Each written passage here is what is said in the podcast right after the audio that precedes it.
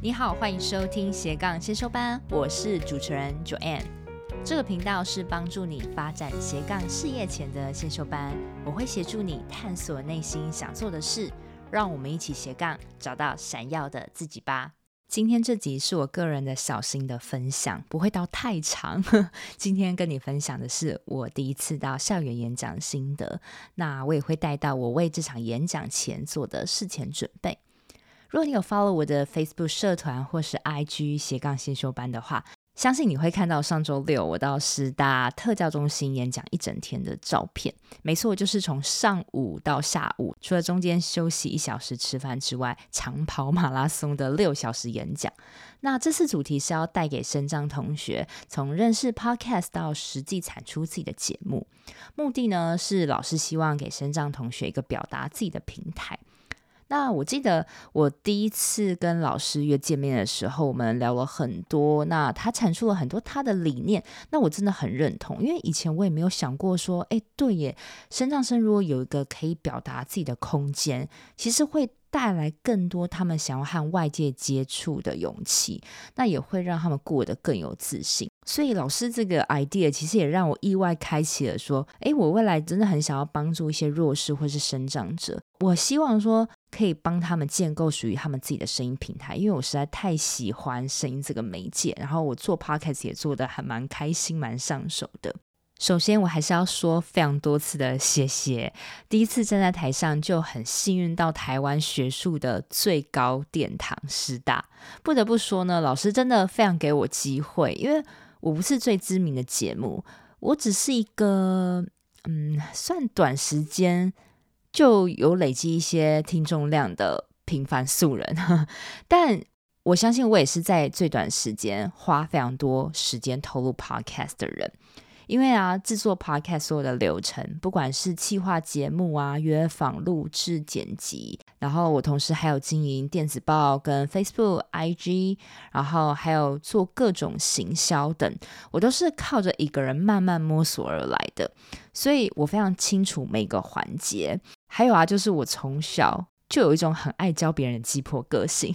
所以。对我熟的领域，我就很爱侃侃而谈。所以第一次接到师大邀约的时候，我就是非常兴奋、很开心，想说：“哦，我终于可以把我一个默默耕耘的领域，然后教授给大家。”其实随着演讲越来越靠近这一天啊，我就莫名的越来越焦躁，因为是我第一次嘛。那心中就像一颗很大的石头一直在压着我。在这一个月中，只要我朋友想要约我的话，我都跟他们讲说：“不行，我有演讲，我要准备，我要专心把握还能准备的每一天。”那我想起我唯一人生中的第一个不是那么正式的演讲，是我在几年前开了一个旅游讲座，但是我的经验不是太好。那我甚至有怀疑过，说我是真的能讲话的人吗？我那时候以为说讲话对我来说应该不是太难，因为我就讲自己的旅游经验，应该不用 re 过，应该很好讲吧。而且我总觉得只要越准备，我就会越卡。以我的个性，应该比较适合即兴发挥吧。但那时候的旅游讲座讲完之后啊，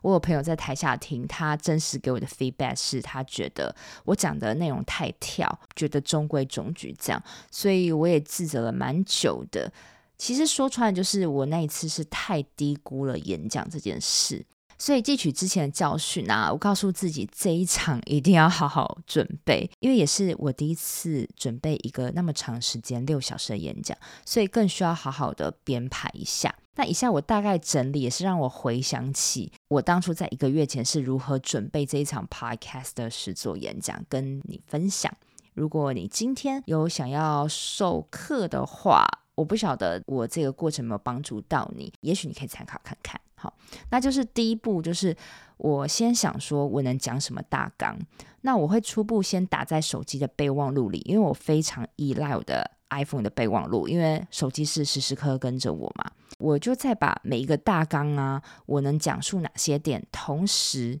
就是一直记在手机里，这段时间就是大量的搜集资料，我会不时的去看其他人分享的关于 podcast 制作的影片啊，或是文章啊，一有看到我认为网络上的资讯可以让我带给大家更丰富的内容，我就会转换为自己的话，然后一样写下来放在我的手机备忘录里面。那只要我在搭车啊、洗澡，或是任何时候我可以想到我可以讲的 point，我就一样写个简单的关键字，就放在我的手机里面。这样做大概持续一到两周吧。我手机里的备忘录一定是很杂乱，同时呢，我也会疯狂的改已经定好的讲授大纲。那事后想想，这也没有关系，反正这一两个月就是不停的搜集资料、更改这样子。那第二步就是将手机里乱乱的内容呢，一一放入空白的 PowerPoint 里面。因为做一个这个放入的动作呢，会让我更明确知道什么是该呈现在投影简报上给大家看的，那又有什么是我该放给自己看的注解。一开始的简报啊，的确很阳春，大概一张简报就是白底黑字这样。然后呢，我每天在固定针对一个章节去找更多可以补充的资料，然后再加上一直去想说自己能输出什么经验，就把它写下来。那来到第三步，阳春简报都做好之后呢，就是开始编辑投影上的呈现啊。所以我会去用一些好看的 icon 啊，或是图片啊，加入我的简报中。这次我是希望让我的简报文字越少越好，尽量图片呈现，因为我觉得我不想给学生那么大的压力，我想要让他们第一次学到这个课程是觉得很简单、很好玩，自己有想要尝试的动机，所以我多数的文字是放在我的注解给自己看的。那简报的文字就是越大方越好。第四步就是影片都做好啦，所以我就每天花时间去蕊一下，固定，比如说今天蕊第一章，明天蕊第二章的章节，然后我就会计时观察我自己会不会说话超时。后来发现，哎，我说话真的很多废话，而且还会超时。当然，在这个一直试着蕊的过程中，我也会突然遇到很想加进去的话。或是有哪些片段，我觉得自己说的很虚或者很杂的话，那这个时候我就是边修边调整。那到第五步就是很快到了演讲前两天了，那我就是花这两天每天就是蕊过一次，从头到尾，然后再去调整我比较细微的话术。同时，我觉得。我还好有做这件事，就是我在演讲前两天有到现场去场看一下，因为这次我是要做实作节目，所以我必须要确保这些录音的设备都是 ready 好的。去敞开还有个好处，就是我可以确定我的设备要怎么接线，然后我的麦克风会不会太大太小声，还有我应该站在哪里，然后我试着把我的简报再 play 一下，我觉得这个可以让我更熟悉环境，所以我要演讲的前一天，其实我就不太紧张了。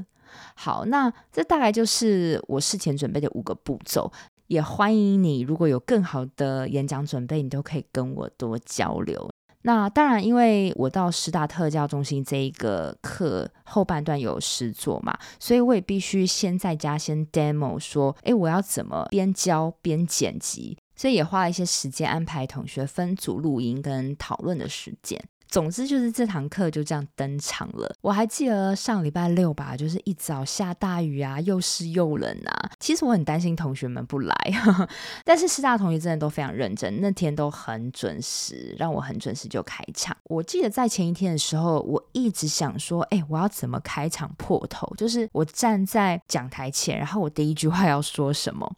这个很重要诶，因为如果你说的好，你整个场子暖起来，你之后可能就顺了。但是我就是一直不知道我要说什么。最后我就只能很老梗的说，谢谢大家今天放假还那么早来。那今天我会给大家带来什么呢？你会学到什么呢？然后大致上讲一下，然后最后再说。我希望今天大家带着一种很轻松、have fun 的心态来学习。嗯，我实在不是一个很会开玩笑的人，所以我那时候想，如果我硬开玩笑，大家如果觉得很冷的话，那我接下来信心一定大受挫。所以想说，就干脆就是做自己好了。但我猜啦，也许我多几次经验之后，我可以更放的时候，也许我就会开玩笑，因为我觉得我本人私下其实大家都是觉得我还蛮有趣的人，但是站在台上，我就会不自觉变得蛮严肃的，然后蛮中规中矩的。希望我可以越来越进步。那在这个演讲的前一小时，我觉得自己是有比较紧一点，那偶尔会小卡住。但是中场休息十分钟之后，我就比较是舒服的状态。那还有，我记得在讲的过程中啊，我不时的就会看到台下的老师啊、同学都会对我讲的内容狂点头。我认为真的是对我最好的强心剂，给了我非常多的信心，然后也让我越讲越起劲。那我也观察到说，同学们都很认真的听课，我也看到很多人在做笔记，真的非常非常欣慰。因为现在大学生能这样认真，真的很少见了。我记得以前在大学的时候，我们每个同学都还会迟到、会睡觉。这师大我几乎是看不到这个状况我，非常的优质。另外就是我在这个演讲中啊，其实我安排了一些桥段，是为了让我可以走下去跟大家互动。例如，我就会在一开始的时候，我问大家说：“诶，有没有同学收听 Podcast？” 然后让他们举手。那举手的话，通常会有同学举手。但是我要同学分享你都听什么的时候，大家还是会比较害羞。但是没有关系，我能谅解，因为以前我在上课的时候，我们班上氛围大概是这样，会比较害羞。但是至少还是有一两个同学愿意回答我，已经还不错了。那到了下午场呢，我就分别带同学到录音室录音嘛。那其他同学就在位置上做简单的分组讨论。我听到同学说，他们听到自己声音觉得很神奇、很奇怪。然后他们还有人说，透过麦克风出来的声音很像电台主持人，也觉得很好玩。那有些同学会比较紧张，有些同学一出来就口才、音色非常好，根本认为他可以直接录节目那种人。但是大家的特性就是都是很有礼貌，然后很想要录。录好它，那又让我感动了一次。最后呢，等大家都录好之后呢，我就把同学的录音档啊都收集起来当做素材，然后当着全部人的面一边剪辑一边教。那这部分我是觉得我自己有点手忙脚乱，我希望下次可以更有步骤一点。还有就是在剪辑软体上播出来的声音啊，它没有办法播得很大声，那这也是我下次可以想该怎么调整的部分。那最后因为时间不太够，所以带领大家看。开台上架有点匆忙，所以更可以让我学习到，说我下次应该要预备个大概三十分钟的时间。好，如果有时间的话，也可以多安排一些 Q&A 的桥段，让我跟大家做一个最后总结的互动。但最后总算就是已经完成开台上架啦。看到同学事后给我的问卷回馈，他们都是说这堂课有实战的经验，然后学到很多，或是。以后希望能多办类似的课，那我看完之后真的很有成就感呢，因为代表这堂课真的有影响了大家，想要开自己的节目，然后做一个倡议的平台。其实啊，后来我也不忌讳在课堂中跟大家说，其实做 Podcast 真的不太能赚到能维持生活开销的钱。但是它能带给你的效益跟价值啊，其实是远远超出金钱所能衡量的。所以我也希望同学现在不要有过多的网红梦。当然，你还是有机会靠着努力成为很有名、有影响力的人。但是前提是你的经济来源要先稳定好。你要有一技之长后，才全然投入自媒体会比较好，不然很容易饿死，又违背了初衷。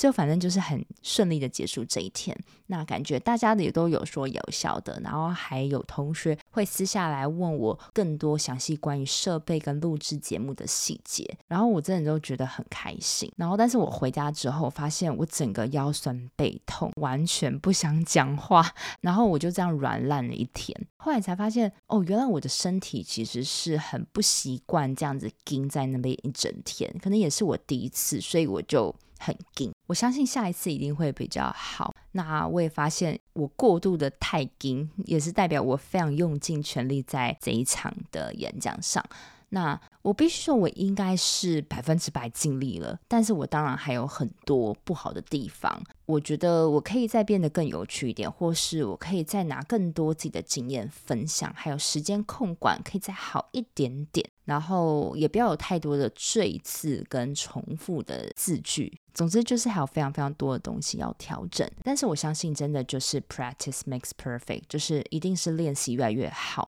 希望你会喜欢自己很赤裸的分享。不管你是个人，或是企业，或是各机构团体，如果你听到自己，你也想要花一天让我带你从完全没经验到成立自己的节目，看到它实际上架的话，很欢迎你在这集的节目内文中有一个连结，你可以点选加入候选名单，那我就可以跟你联络喽。我真的真的非常希望可以接到更多的机会，因为我认为教学是我非常有兴趣想要投入的领域。那我现在就是欠缺练习的机会，很希望大家可以给我多一点机会，让我可以越说越好。然后我开始想要买更多关于表达力的书，然后我同时也想要上更多关于演讲的课。我觉得这次的经验真的是年前给我最棒的礼物。最后，我还是要很谢谢师大特殊教育中心的老师跟主任，真的是给我一个这么棒的机会，非常感谢。我都会固定在每周二早上上架我的节目，希望收听的你都可以找到让自己闪闪发光的热情事业。另外，我有个 Facebook 私密社团，叫做斜杠先修班，里面会有学员的交流跟斜杠资讯的分享，欢迎你加入。你现在在通勤的路上吗？不管你正在做什么，我都很感谢你花时间收听我的节目，而且听到了最尾声。希望我的节目对你人生启发有帮助。若你喜欢这集，很希望你播控帮我到 Apple Podcast 留言评分，这对我来说是最大的创作动力。非常感谢你，我们下周见喽。